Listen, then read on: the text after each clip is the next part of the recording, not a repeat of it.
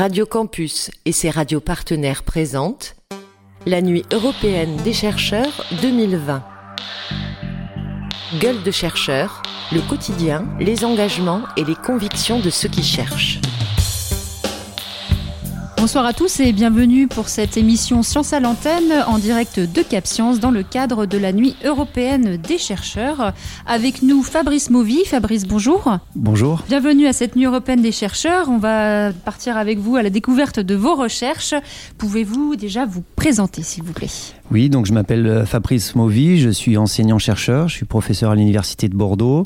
J'enseigne principalement à l'IUT, à l'Institut universitaire de technologie, au département mesures physiques.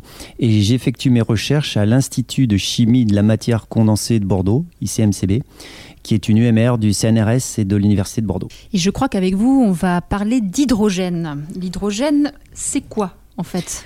Alors on va parler de dihydrogène, plus exactement, H2, qui est un gaz. Hein, parce que des fois, avec ce mot-là, il y a différentes filières scientifiques qui sont évoquées. Et euh, ben, c'est un gaz qui pourrait peut-être nous donner euh, de nouvelles perspectives dans le domaine de l'énergie et plus particulièrement du stockage et de la conversion d'énergie. Où y en a-t-il sur Terre? Parce que si c'est un gaz, on ne le voit pas. Alors, en fait, on vise majoritairement sous oxygène et l'hydrogène que l'on voit, que l'on, que l'on utilise tout le temps, c'est H2O. Donc, c'est la forme oxydée, si on peut dire. Euh, sinon, le dihydrogène lui-même, natif, il y en a relativement peu sur Terre, au fond des océans ou dans de la calotte glaciaire. Ce qui fait que moi, je vous parlerai plutôt d'un vecteur d'énergie secondaire. C'est pas une énergie primaire, un, peu comme l'électricité. Hein. Il faut le fabriquer, mais après, on a des bonnes capacités à le transporter, le stocker et euh, le distribuer, s'en servir euh, de manière pertinente pour, euh, pour notre confort, on va dire.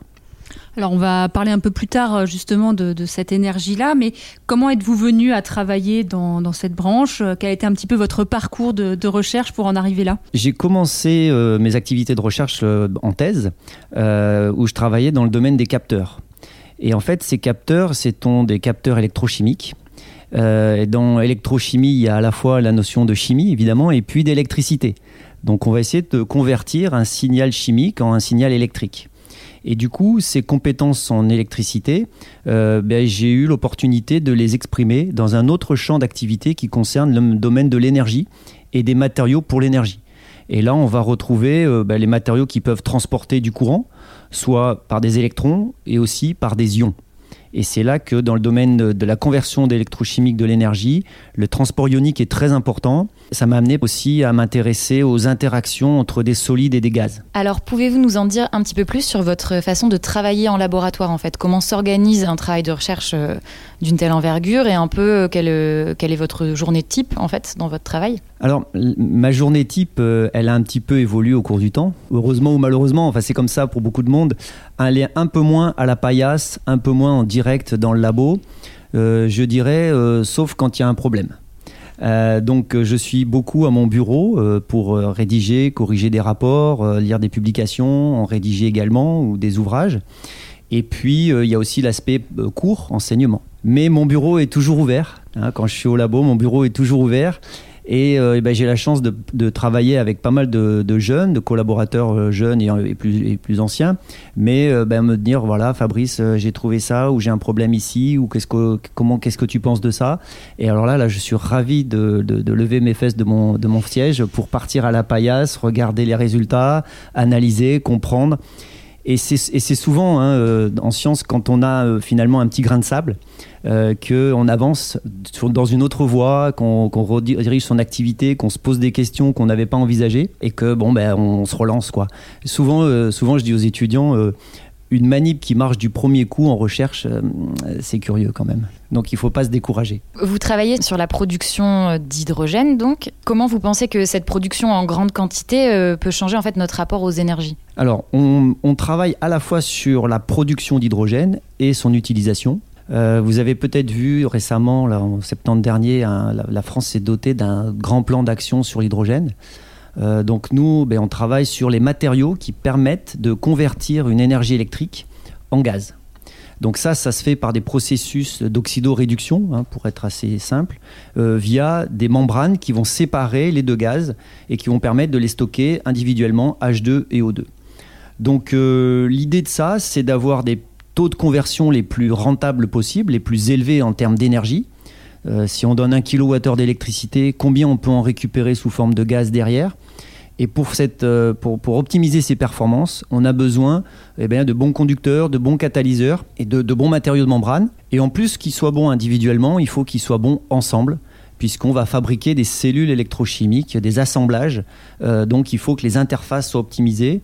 Il y a un travail de chimiste du solide, de conception de ces matériaux, et puis aussi un travail de science des matériaux pour les mettre en forme, euh, les élaborer de manière à ce qu'ils puissent donner le meilleur de leurs propriétés intrinsèques. Et puis de temps en temps, alors c'est n'est pas notre euh, vocation première, mais on essaye d'aller vers aussi des petits dispositifs. Donc on fabrique des monocellules, euh, des cellules boutons ou des cellules un peu plus grandes pour démontrer que bah, les matériaux qu'on a étudiés peuvent réellement être utilisés dans un dispositif réel. Donc on ne va pas à des très hauts niveaux de technologie, mais on travaille sur des preuves de concept qui peuvent ensuite être validés par d'autres. Donc on, a des, collaborateurs, et notamment euh, à l'IUT de Bordeaux, qui font des prototypes de Fab Lab et qui nous permettent de démontrer à des partenaires industriels que bah, les matériaux qu'on a mis au point, ils sont vraiment pertinents euh, pour l'industrie plus tard. D'accord. Et du coup, cette maîtrise de production d'hydrogène, euh, elle pourrait être annonciatrice de grandes avancées en fait en termes d'énergie renouvelable? Qu'est-ce que vous en pensez par rapport à l'écologie en fait de ce type d'énergie? L'hydrogène, bon, euh, aujourd'hui, on va pas se le cacher, il est produit à 95% par euh, l'industrie des hydrocarbures. C'est-à-dire que quand vous euh, raffinez un pétrole lourd, eh bien, vous allez le couper en morceaux pour faire du diesel ou de l'essence et vous allez produire de l'hydrogène. Donc cet hydrogène-là, c'est un sous-produit du raffinage, mais il nous sert pas mal dans différentes industries de la chimie. Euh, l'idée, c'est que demain, on soit capable de le produire de manière vraiment propre. Donc l'hydrogène, sa couleur, on dit, on parle de vert, au gris, etc.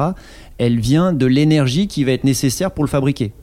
Donc si l'énergie est verte, type euh, éolien, photovoltaïque euh, et autres, notre hydrogène, il sera vert. Et on fera une électrolyse pour le fabriquer. Donc ça, c'est intéressant. Et puis, on travaille aussi sur la reconversion de cet hydrogène en électricité. Et pour ça, notre spécialité, c'est la pile à combustible on utilise un système qui ne fait pas de combustion, euh, parce que bah, tout ce qui est combustion, ça, engendre des échanges de chaleur, et d'où des baisses de rendement. Donc la pile à combustible, c'est un système qui permet de convertir directement l'énergie du gaz en électricité, et on espère des rendements beaucoup plus élevés. On en a déjà, mais euh, je pense que euh, dans ce domaine, on a encore pas mal de progrès à faire devant nous. Il y, a, des perspectives très intéressantes. Et le gros intérêt pour répondre finalement à votre question, c'est de coupler cette électrolyse de l'eau avec la pile à combustible. Et pour moi, l'hydrogène a un intérêt dans le stockage de l'énergie. C'est-à-dire que ça nous permettrait de pouvoir stocker des grandes quantités d'énergie et d'ajuster mieux euh, la production et la consommation euh, à chaque instant. Vous avez inventé, euh, vous avez déposé un brevet en 2015 pour un réacteur autonome? Oui, tout à fait. Est-ce que vous pouvez nous en parler un peu plus? Alors, euh, il y a quelques années, en fait, euh, ben, on avait travaillé euh, via la ville de Bordeaux à la, réalisation d'un vélo assistance électrique. Et puis, quand on m'a demandé de participer à ce, projet, je me suis dit qu'avec une batterie, ça avait déjà été fait depuis longtemps, hein, ça existait couramment. Donc, on s'est dit, tiens, si on faisait un vélo hydrogène. Et puis, ce, vélo hydrogène, il a, assez bien marché et, et les gens ont fait du vélo très facilement. Je ne sais pas si vous connaissez le vélo électrique, c'est très séduisant. Et ça nous a permis aussi de travailler sur l'acceptabilité vis-à-vis du grand public sur la technologie de l'hydrogène, en leur montrant que c'était sécure, qu'on maîtrisait et que c'était quelque chose qu'on pouvait manipuler vraiment de manière euh, euh, assez simple. Et donc, ce vélo, il a eu un certain succès. Euh, d'autres partenaires industriels l'ont repris, l'ont redesigné, ont refait un vrai beau engin spécialement pour ça. Mais malgré un, un, prix encore un peu élevé, parce que c'est de la petite série, euh, il, a été difficile de le vendre un peu à monsieur et madame tout le monde. Vous savez pourquoi? Bien non. Eh bien parce qu'en fait, on n'avait pas encore assez de stations-service à hydrogène. Hmm. Donc pour acheter un vélo à hydrogène, il faut une station à hydrogène à proximité. Alors on est retourné à notre labo et en, et en bon petit chimiste, on a essayé de réfléchir à une solution qui permettrait aux gens d'être plus autonomes pour avoir de l'hydrogène pour leur vélo et aller euh, au travail le matin, etc. Et comme dans peut-être beaucoup d'entreprises, euh, les choses se résolvent parfois près de la machine à café. Euh, du coup, on a inventé une machine, euh, un espresso à hydrogène.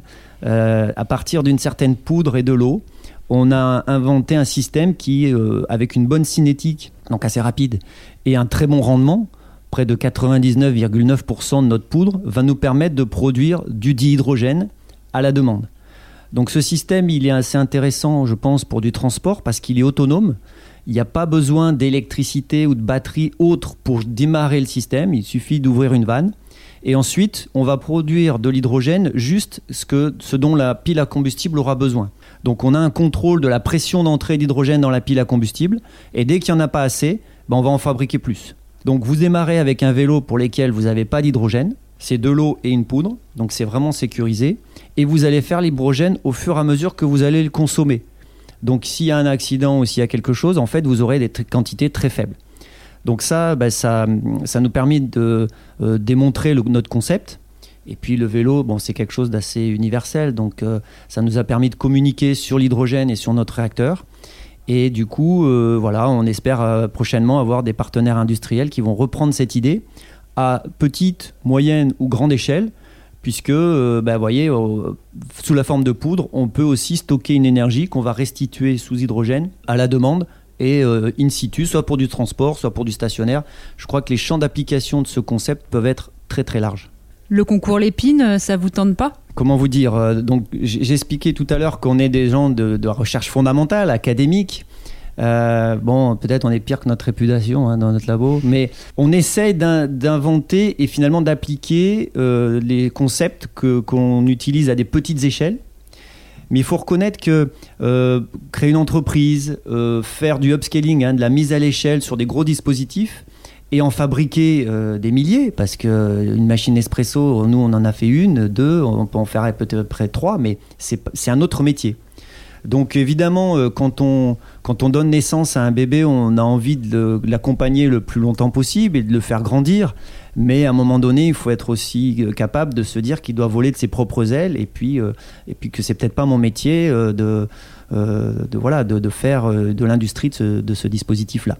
Alors pour finir sur une note positive, pourrez-vous partager avec nous une petite victoire personnelle euh, qui, euh, qui a pu avoir lieu dans le cadre de vos recherches? Alors je ne sais pas si on peut appeler ça une victoire et, encore moins personnelle, mais une autre anecdote qui me vient, c'est euh, en fait quand j'ai commencé un peu à travailler sur les piles, à combustible et l'hydrogène à Bordeaux il y a, une vingtaine d'années.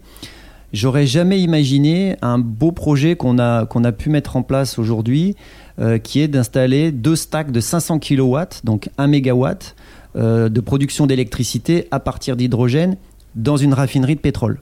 On a souvent opposé euh, l'hydrogène et le pétrole, et ça, se comprend tout à fait, mais il faut savoir qu'on a aujourd'hui de l'hydrogène, comme j'ai dit, qui est disponible, et pas que dans les raffineries de pétrole. Il y a un certain nombre de sites industriels qui ont de l'hydrogène qu'on appelle fatal, qui est produit euh, issu du, processus industriel et qui n'est pas toujours utilisé. Donc c'est quand même euh, assez intéressant aussi au niveau technologique, non seulement de convertir cet hydrogène en électricité et de le remettre dans le réseau électrique, mais aussi euh, bah, d'acquérir une expertise et un savoir-faire à la fois sur la maîtrise de l'outil, son vieillissement, sa maintenance, son rendement, etc. Et donc ça, c'est ce qu'on a fait au sein d'un projet européen qui s'appelle ClearGen, qui euh, historiquement devait avoir lieu au niveau du, bec d'Ambès à Bordeaux. Et puis pour des raisons euh, euh technico-financières, on va dire, il n'a pas pu avoir lieu ici en particulier parce qu'il n'existait pas de tarif de rachat d'électricité en France produit par de l'hydrogène. Et ben, on a cru qu'on allait abandonner ce projet. Et finalement, il a eu une relocalisation en Europe, mais quand même assez loin de la France, enfin de continent français, on va dire, puisque ça a été à la Martinique, à la SARA, la Société anonyme de raffinerie des Antilles. Et ce qui prouve que euh, dans la recherche, c'est quand même des hommes et des femmes qui font le job et que quand on a des personnes vraiment motivées qui, qui ont cet esprit un peu de pionnier, parce que euh, vous imaginez les contraintes euh, d'une raffinerie hein, en termes de sécurité, en termes d'arrêt de tranche, etc. C'est c'est pas le, le, système le plus simple à, à, bouger. Eh bien, euh, eh bien finalement, c'est là que ça a eu lieu. Et dans l'histoire peut-être des piles à combustible, c'est sans doute un des premiers projets où les gens vont gagner de l'argent, vont être, vont être rentables avec ce type de technologie. Donc, je ne sais pas si on peut parler de victoire, mais en tout cas, c'est vrai que c'était euh, un certain plaisir, une certaine satisfaction en effet. Eh bien, merci beaucoup euh, Fabrice euh, Movi pour ce partage pour la Nuit des chercheurs 2020 à Cap Science. Merci à vous. La Nuit européenne des chercheurs.